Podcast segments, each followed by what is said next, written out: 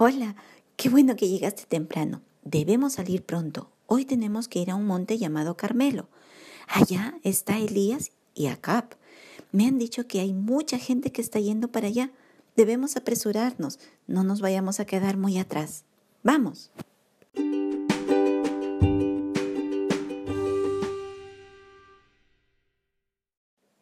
Leamos Primera de Reyes, capítulo 18, verso 19 al 22. Elías está hablando con Acab. Envía pues ahora y congrégame a todo Israel en el monte Carmelo, y los cuatrocientos cincuenta profetas de Baal, y los cuatrocientos profetas de Acera, que comen de la mesa de Jezabel. Entonces Acab convocó a todos los hijos de Israel y reunió a los profetas en el monte Carmelo. Y acercándose Elías a todo el pueblo, dijo, ¿Hasta cuándo claudicaréis vosotros entre dos pensamientos?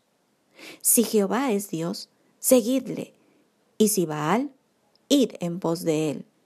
Y el pueblo no respondió palabra. Y Elías volvió a decir al pueblo, Solo yo he quedado profeta de Jehová, mas de los profetas de Baal hay cuatrocientos cincuenta hombres. Elías, sin mayor discusión o plática, le dijo a Cap que convoque a todo el pueblo de Israel y a los profetas de Baal, que todos acudan al monte Carmelo. Jezabel, la mujer de Acab, mantenía a 850 profetas de Baal y Acera.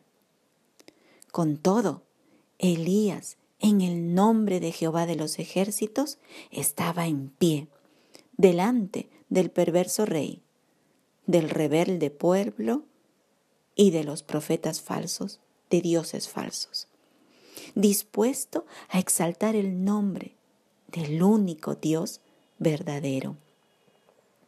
Acab convocó a todos en el monte Carmelo. Elías, dirigiéndose al pueblo, les dijo, ¿Hasta cuándo claudicaréis vosotros entre dos pensamientos?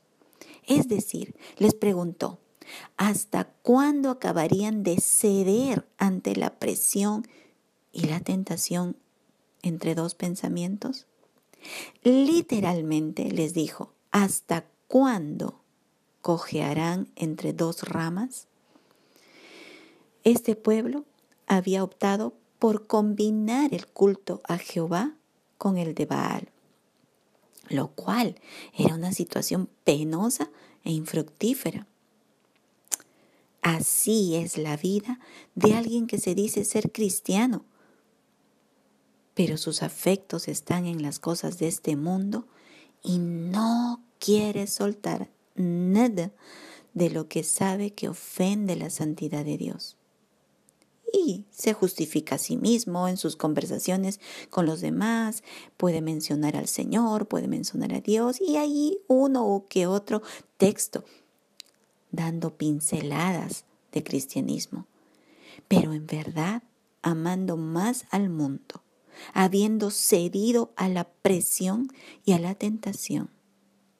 Esta definitivamente es una vida penosa e infructífera. Y así es una persona que está en la copa de un árbol y salta de un pie entre una y otra rama su fin es incierto, porque en cualquier momento una de las ramas se romperá o pisará en falso y caerá. Elías termina su pregunta con una demanda. Si Jehová es Dios, seguidle, y si Baal, id en pos de él. Estas palabras traen a la memoria lo que el Señor dijo y aún está en pie lo que está escrito en Apocalipsis capítulo 3, verso 15 al 16. Yo conozco tus obras, que ni eres frío ni caliente. Ojalá fueses frío o caliente. Pero por cuanto eres tibio y no frío ni caliente, te vomitaré de mi boca. Es decir, si uno quiere vivir en la forma que los no creyentes lo hacen, satisfaciendo sus pasiones y deseos sin considerar la opinión del Señor acerca de una u otra cosa, no hay problema. Escoja estar en el mundo. Pero no diga que es cristiano, porque el cristiano se aparta del mundo y se convierte en alguien que va contra la corriente. De ninguna manera es un camaleón que se ajusta a la forma del medio en el que está. Pero si decide rendir la vida al señorío de Cristo, entonces, entonces habrá que dejar las cosas que sabemos que no honran al Señor, que no tienen ninguna relación con el anhelo de ser santos como el Padre Celestial es santo. Elías volvió a dirigirse al pueblo y les dijo, Solo yo he quedado profeta de Jehová, mas de los profetas de Baal hay cuatrocientos cincuenta hombres. Sí, los que decidimos seguir al Señor tres veces santo, somos muy pocos en comparación con aquellos que rinden sus voluntades al mundo, a la carne y al señorío del diablo. Sí, hoy puede ser la misma proporción de falsos guías espirituales con el verdadero siervo de Dios, de 450 a 1, sin contar los otros 400 que eran profetas de la diosa Cera. Así es, hoy en día muy bien podría ser la relación de 850 falsos profetas, maestros, guías espirituales a uno que es del verdadero Dios nuestro. La multitud de aquellos que siguen a dioses falsos o a guías falsos presionan y tientan a los escogidos de Dios para que caigan en la ambigüedad de ser cristianos, entre comillas, pero con estilos de vida que no los diferencian de la multitud, quienes son rebeldes al Señor. Claro, no podemos negar que es difícil no tambalear cuando 850 personas alrededor nuestro enseñan otra doctrina que parece cristiana, pero que no lo es. Pero tenemos que saber algo. No es imposible separarse de los engañadores con la asistencia del Espíritu Santo y el discernimiento que Él mismo da a los que son verdaderos hijos de Dios. Solo que hay que rendirse a la voluntad del Señor, renunciando a lo que no edifica ni conviene.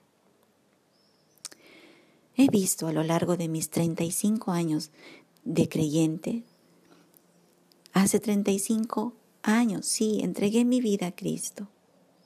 Y he visto a aquellos siervos de Dios que predican sobre la santidad de la iglesia. Y lo hacen con todo el amor de pastor para su congregación. Pero estos son señalados por los falsos profetas y sus seguidores como radicales, conservadores, fundamentalistas, fariseos, etc. Porque quieren imponer un cristianismo a la medida de la satisfacción de sus deseos y pasiones. Pero en estos 35 años de creyente también he visto cómo los valientes siervos de Dios no han claudicado y han preferido ser uno antes que ser contados con los muchos. El Señor Jesucristo nos dice, Entrad por la puerta estrecha, porque ancha es la puerta y espacioso el camino que lleva a la perdición. Y muchos son los que entran por ella, porque estrecha es la puerta y angosto el camino que lleva a la vida, y pocos son los que la hallan. Sí, nuestra lucha diaria será dónde poner el pie, escojamos el camino seguro para nuestras almas. Debemos regresar a casa. Meditemos en lo que hemos visto hoy. Dios mediante nos encontraremos mañana. El Señor te guarde. Chao.